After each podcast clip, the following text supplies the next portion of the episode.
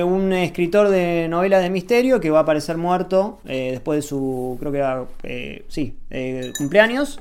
Y ahí empieza, esto es lo que dice acá, ¿no? Acá en la, en la guía dice, así comienza ese whodunit contemporáneo en el que toda su excéntrica familia es sospechosa y un detective deberá determinar quién es el culpable. El problema... a ver, no, no es que esté, esté mal plantear un whodunit y que después no lo sea.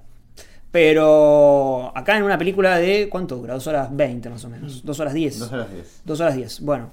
eh, esto se hace un poco falso. Digo, falso desde cómo se plantea inicialmente la película y que después eh, uno ya eh, sabe qué es lo que sucedió y el suspenso de, tendría que pasar por otro lado. Pero no, no se termina de concretar Por porque incluso uno ya sabe quiénes son com- quiénes serían los cómplices. No hay muchos candidatos más. Los secundarios que fueron presentados al principio como, como potenciales ahora son eh, pers- personajes de chiste, secundarios de una comedia. Hay, hay por ahí do- dos analogías que ya demuestran un poco a qué va la película. Bueno, por ahí había una, había una tercera. Una es este Twin Peaks, ¿no? Laura Palmer, que bueno, para los que vieron la serie sabrán, o también no, porque medio es conocido, que más o menos a la mitad de la serie se descubre quién es el, el asesino, básicamente. Entonces, bueno, después medio que la serie no, nunca pudo este, salvarse de eso, ¿no? Hay Algunos dicen que tampoco antes se pudo salvar, pero bueno. Y lo otro es ya ese comienzo que acá leía Crítico y Cítrico, en donde es un eh, escritor de novelas policiales el que muere. Como si ya hubiese. Si bien esto puede ser un principio para algo irónico, en el fin termina siendo una, una- una suerte de juego paródico, ¿no? Digamos. Este, incluso también con varios troops del policial y del Judanit, como por ejemplo, no sé, eliminar evidencia, eh, huellas, siempre si se quiere, con un tono humorístico, pero cercano a la burla, digamos. Es como una Scary Movie un poquito más refinada. Y la otra analogía, que es algo que, que dialogábamos este, con Crítico y Cítico, es este, la cuestión de la uruguaya. Los que habrán visto. ¿Qué estaré diciendo acá el doctor? Eh, los que habrán visto Nueve Reinas sabrán que la primera. Sí, la primera gran. Este, la primera trampilla Sí. que utilizan los protagonistas se llama la uruguaya, que es un truco muy simple eh, con, con respecto a un cambio y una cuestión ma- matemática de billetes. Que justamente, bueno, un truco muy simple y después se va a ir increyendo la situación y va a haber trucos y engaños muchísimo más complejos. Pero acá lo que comentaba, lo que comentábamos acá antes de grabar era que un poco el film terminaba con la uruguaya, ¿no? Terminaba con, con algo, con un Sí. juego de manos. Cuando por ahí se merecía algo más espectacular. Como que ya que- terminase, termina antes la película, ¿no? Como que termina cuando se descubre esto y ya. Lo que Ah, pasa es que también eh, no sé si se presentará así siempre si la película tiene ese formato, pero arrancó con una con un video del director de- casi advirtiéndolos a- a- advirtiéndonos a la Hitchcock eh, que no revelemos quién es el asesino. Cuando se nos revela la mitad y a partir de la mitad ya se empieza a hacer como una especie de, de construcción de los métodos, ¿no? Empieza a ser como eh, how done, digamos, how, how it's done, digamos, en Mm. vez de eh, quién lo hizo, digamos. Who Who Done It. Claro, exactamente. Entonces, bueno, ahí empiezan un poco a aparecer los problemas de quién, quién- quién cambió el frasquito, digamos. Es casi literalmente eso, ¿no? Pero además como que el comienzo es bastante, no voy a decir prometedor, pero interesante. Digo, hay como una escena donde se plantean todos los personajes, el, el montaje es muy, muy afilado, Muy en cómo es con la- las preguntas, las respuestas, con el- las características de cada personaje, cómo cada uno inventa una cierta verdad con respecto a un momento. Mm. Porque en el film este, hubo una, el cumpleaños de- del, del hombre que después va a fallecer, que en paz descanse. Y bueno, al, al día siguiente, o una semana siguiente, creo que pasa un, po- un poco más de tiempo, cada uno empieza a recrear en ese comienzo.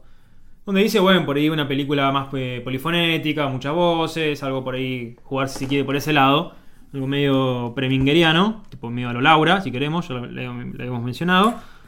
Pero medio que eso se termina abandonando para concentrarse en un personaje en particular, que es todo menos afín al género, ¿no?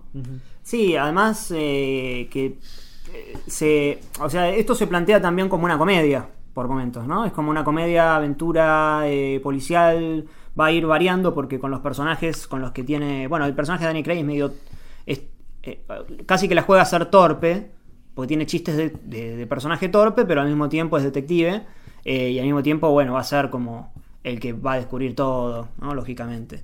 Eh, y los demás personajes secundarios están para chistes, porque hay un tipo que, hay un pibe que es eh, Nazi. nazi, eh, Otra que es política. otra- sí, como cómoda, cómoda ahí. en cuanto a algunos chistes pueden funcionar, eh, efectivamente, pero busca el chiste de, de lo inmediato, como el chiste de, de la comedia Twitter. medio un poco Twitter, un poco Saturday Night Live, como esos chistes que, que funcionan en el 2019 y a la semana como nadie te ve otro Claro, episodio hay- Hay, hay un chiste de. Netflix.